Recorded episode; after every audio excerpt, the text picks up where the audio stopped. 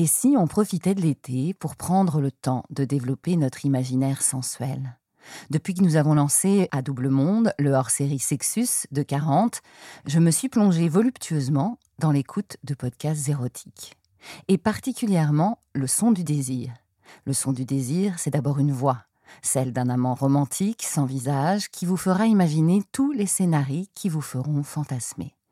Quand il s'agit de mettre le doigt sur ce qui vous fait vraiment du bien, pensez à vos oreilles, Puisque l'audio et le désir s'accouplent à merveille, les histoires érotiques de ce podcast vous feront rougir de plaisir.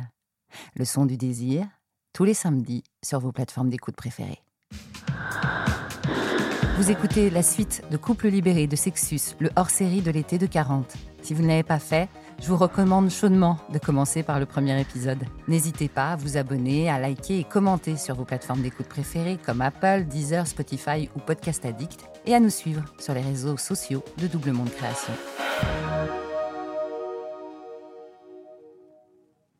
Bonjour, je m'appelle Victoire, j'ai 43 ans et depuis un petit peu moins de 3 ans, donc juste après la quarantaine, notre vie sexuelle a basculé. Bonjour, c'est Nicolas, j'ai 47 ans et euh, à la quarantaine, on a fait évoluer notre libertinage dans une autre direction. Alors effectivement, on a à une époque beaucoup euh, consommé. Je sais que le terme n'est pas très élogieux, mais c'était un petit peu ça. Parce qu'il y avait cet effet voilà, découverte, euh, boîte de Pandore, essayer de toujours euh, trouver l'étape suivante, qu'est-ce qu'il y a encore derrière. À l'approche de la quarantaine, effectivement, on a un peu fait évoluer notre façon de, notre libertinage parce que je pense qu'on avait assez rencontré de gens en fait. Et il n'y avait plus ce besoin de rencontrer pour rencontrer. Fallait autre chose. C'est-à-dire que si on rencontrait quelqu'un, fallait qu'il y ait un autre jeu mais pas rencontrer juste pour consommer et coucher avec quelqu'un. Il s'avère aussi, et pour être un peu plus terre à terre, c'est que moi, euh, j'ai une ménopause très, très, très tôt. Vers 38-39 euh, ans, j'étais ménopausée. Sauf que je ne le savais pas. Et j'ai eu une forte baisse de libido. Donc je ne savais pas si c'était le trop plein de rencontres, si c'était euh, l'habitude avec Nicolas, si c'était voilà ça fait euh, une dizaine d'années qu'on se connaît. Euh, bah voilà, on, a joué, on a fait rentrer des sextoys dans notre vie, des plans à 3, des plans à 4. on est parti au Cap, on a rencontré plein de gens. On a fait des choses incroyables. Et puis bah aujourd'hui, je sais pas, j'ai plus trop envie et je pense que voilà, je sais plus trop où j'en suis. Et je me suis rendu compte qu'en fait cette baisse de libido, c'était juste le fait que j'étais en ménopause, que j'étais ménopausée à 37, 38 ans. Et donc, euh, ça a vraiment beaucoup freiné notre activité sexuelle sans s'en rendre compte. Et comme Nicolas, c'est quelqu'un d'extrêmement altruiste, d'extrêmement euh, gentil et bienveillant, il m'a jamais mis la pression sur ce sujet-là. Jusqu'au jour où quand même, euh, il s'avère qu'on était passé d'une très très grosse consommation sexuelle à, quasi le désert de Gobi. Donc après avoir recherché le pourquoi du comment, et en me disant peut-être qu'on s'aime plus, parce que c'était aussi. Moi, je me suis posé la question en disant peut-être que je ne l'aime plus si je le désire plus. Et en fait, non, c'était pas du tout ça. C'était juste que j'avais plus de désir parce que j'avais plus de libido, parce que mes hormones étaient euh, au plus bas. Je pense qu'il y a aussi. Une... C'est pour chaque couple un peu différent, mais à l'approche de la quarantaine, il y a eu ce sujet pour Victoire. Je pense de mon côté aussi, l'approche de la quarantaine, j'ai pas forcément bien vécu parce que le passage des 40, euh, moi, ça m'a mis un petit coup au moral quand même peut-être parce que le chiffre, voilà, on s'approche euh, de la prochaine décennie qui nous mène aux 50, parce que, parce que l'air de rien, euh, ben, physiquement, c'est plus la même chose. Quand j'allais chez mon médecin avant, c'était une fois par an pour avoir un certificat sportif pour le sport, jamais malade. Et puis la, la quarantaine passée, ben, je vais la voir un peu plus souvent parce qu'il y a des petits bobos ici ou là. Donc d'un coup, on se dit, ben, ça a changé moi, ça n'a pas été la, grande étape de ma vie. Donc, ça m'a aussi mis un petit coup au moral. Donc, ça arrivait un peu en même temps que, la ménopause de, Victoire. Donc, on se pose peut-être moins de questions. Je ne me suis pas posé la question de est-ce que qu'on s'aime encore ou pas. C'était voilà, une baisse de régime, comme ça peut arriver dans, un couple. Il y, a des, il y, a des, hauts et des bas. Puis, il y a des, périodes où on a envie, d'autres périodes où on a moins envie. Donc, euh, je pense que ça nous a moins dérangé aussi parce que voilà, on avait pas mal fait de choses avant. Et du coup, on n'est pas, on n'est pas ce besoin on n'a jamais eu de toute façon ce besoin vraiment de libertiner. C'était plus la petite euh, cerise sur le gâteau. C'est-à-dire qu'on y allait ponctuellement. Autant la première fois on a découvert un club, on est allé très vite, beaucoup de fois, mais après on a beaucoup espacé nos visites parce que l'idée c'était que ce soit un petit, un petit quelque chose qui vienne mettre un peu de piquant. Si c'était trop régulier, ça n'a plus d'intérêt. Il n'y a Non. plus le côté transgressif, l'interdit. C'est aussi ça qui rend euh, tout ça excitant. Si ça devient du quotidien, c'est c'est plus intéressant finalement. Je me rappelle qu'on avait rencontré dans un club un couple avec qui on discutait et qui nous disait qu'ils étaient là tous les week-ends. Et nous, dans notre tête, on ne peut pas concevoir ça parce que Non. ça perd son intérêt en fait. Donc cette baisse de régime, ça m'a pas forcément inquiété outre mesure. J'ai dit bon là c'est toujours embêtant, mais euh, ça va. Tant que, tant que je suis sûr de mes sentiments, tout va bien. Et puis je pense qu'on a aussi un peu changé avec les années qu'on suivi la, la façon dont, on abordait ce sujet. C'est-à-dire que il nous fallait d'autres choses. C'était plus de la consommation que de sexe, mais un truc plus cérébral.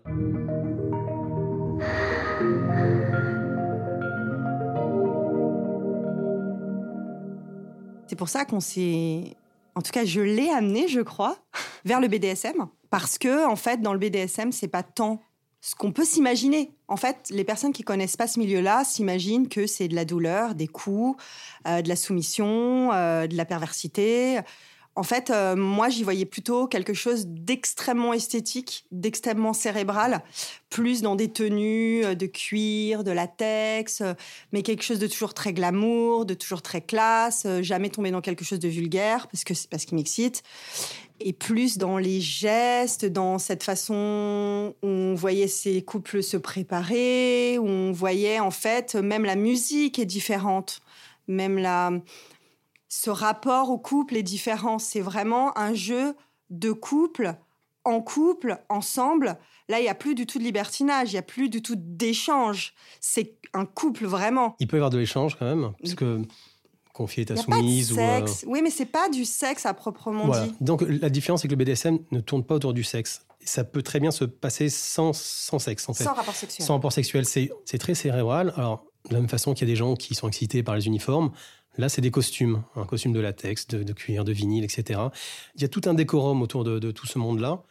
Il y a un côté aussi très excitant dans tout ça. On parlait tout à l'heure de l'interdit, le côté transgressif.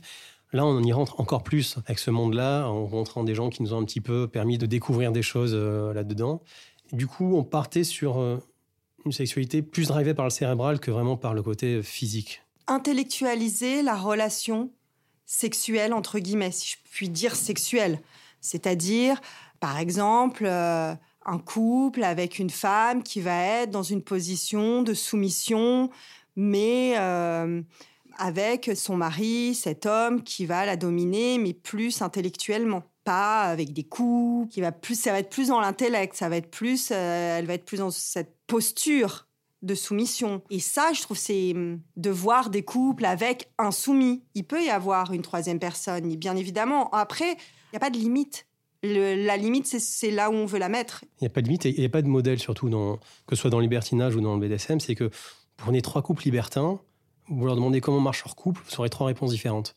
L'idée, c'est de ne pas se fixer de barrière. Donc, chacun de ces trois couples vivra son, libertinage d'une façon très différente.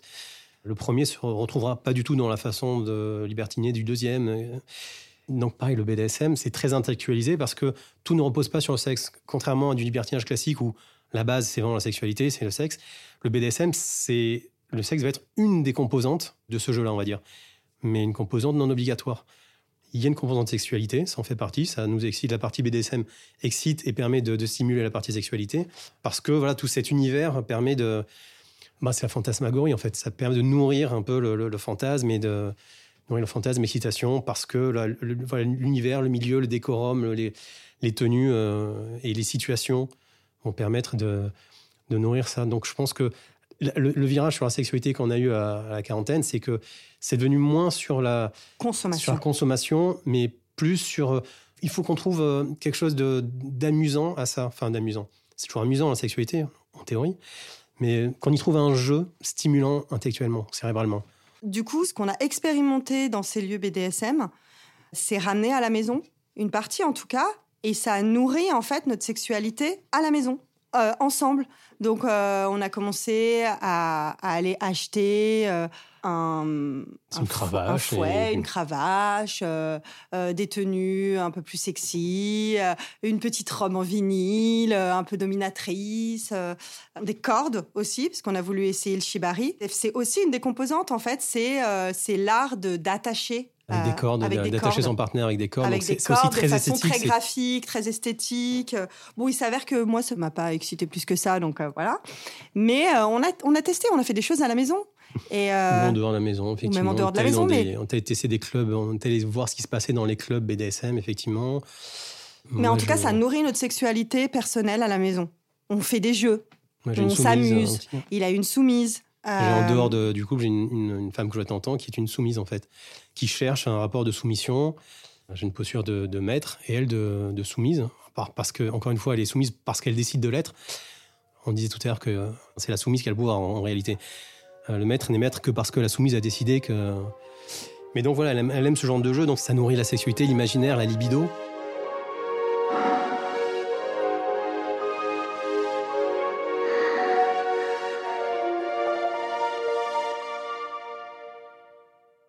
Sur euh, le fait que j'avais peur ou sur le fait qu'on ne savait pas trop comment faire rentrer une troisième personne et comment articuler le fait de faire rentrer une troisième personne dans le couple toutes ces années à évoluer dans ce milieu, ça nous a permis de comprendre ce qu'on était l'un pour l'autre et en fait de se rendre compte qu'on est très important l'un pour l'autre et qu'on est les plus importants, qu'il est le plus important pour moi et que je suis la plus importante pour lui.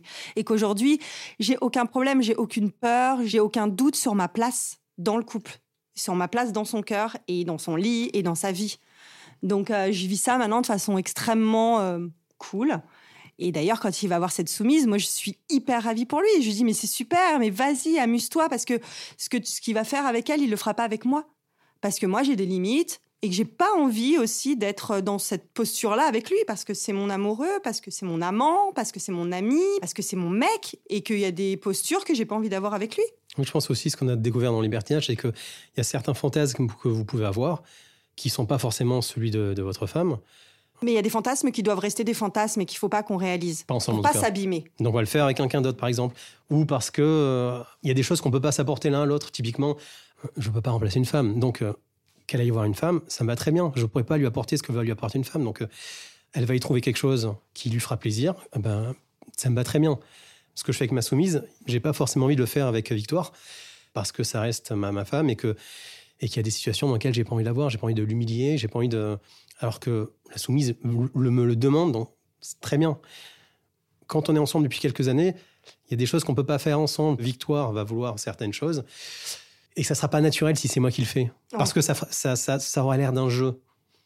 Alors que si c'est quelqu'un d'autre qui, qui, vient, un inconnu, ça sera très différent. C'est quelqu'un d'autre qui arrive avec cette posture. Ce sera pas la même chose que si moi je fais. Moi, ma posture, ça sera euh, quelqu'un qui fait semblant pour la soirée de prendre une certaine posture. Ça marche pas.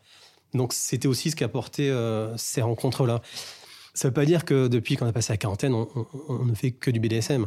Ça veut dire que ça fait partie des choses qu'on a découvertes, ça nourrit un petit peu l'imaginaire, et que la façon dont on conçoit la sexualité après est un petit peu différente. On s'autorise à rencontrer encore des gens séparément, mais je pense que ça sera abordé euh, avec un angle un peu différent. Pas forcément BDSM, mais avec un angle, pas juste, tiens, j'ai vu passer un beau mec, je vais me le faire. C'est, euh, il y a un petit jeu derrière. Si j'ai envie d'une femme, c'est parce que j'ai trouvé un angle qui me permet de fantasmer quelque chose.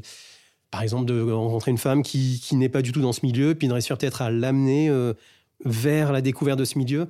Voilà, c'est très excitant aussi comme jeu. Donc euh, voilà, il y a peut-être un côté plus. Euh, on se concentre moins sur la chair depuis qu'on a approché la quarantaine. Mais ce qui est marrant, c'est que finalement, ça nous a rassuré sur plein de choses, le libertinage. C'est que sur notre relation à deux, parce que, comme le disait Victoire, ça nous a obligé à beaucoup communiquer. Énormément ça nous a énormément obligé de communiquer. Ça nous a amené à, beaucoup parler, à dire ce qu'on voulait, ce qu'on voulait pas, euh, là où on en était, qu'est-ce qui nous faisait du mal, qu'est-ce qui nous inquiétait. Et puis c'est aussi un côté, enfin en tout cas pour moi, très décomplexant. C'est-à-dire que moi à la base, je suis quelqu'un qui est assez complexé physiquement. Et puis finalement, on se retrouve dans des endroits, typiquement on s'est retrouvé au Cap d'Agde, tout le monde est à poil sur la plage. Et puis très vite, ça perd son côté sexuel parce que tout le monde est à poil, donc ça n'a plus du tout de côté sexuel. On se rend compte qu'on est plutôt bien gaulé finalement. on regarde à gauche à droite et puis on se dit, mais en fait, mais tout le monde n'est pas euh, des modèles, quoi. Et puis finalement, on se dit, mais, en fait, ça va, mais en fait, je, vais bien. Donc ça a eu un côté très décomplexant. Euh. Ouais, en fait, euh, franchement, le libertinage, c'est génial. C'est une thérapie C'est une thérapie de couple. Vous écoutiez 40 Sexus, le hors-série de l'été de 40. Réalisation et narration, Marjorie Murphy. Montage, Adrien Stiefel. Merci à Sébastien Ossona pour le générique du podcast et à Marie-Sophie Duval pour le graphisme. Bel été, rendez-vous mardi prochain. D'ici là, profitez. Si, sex and sun.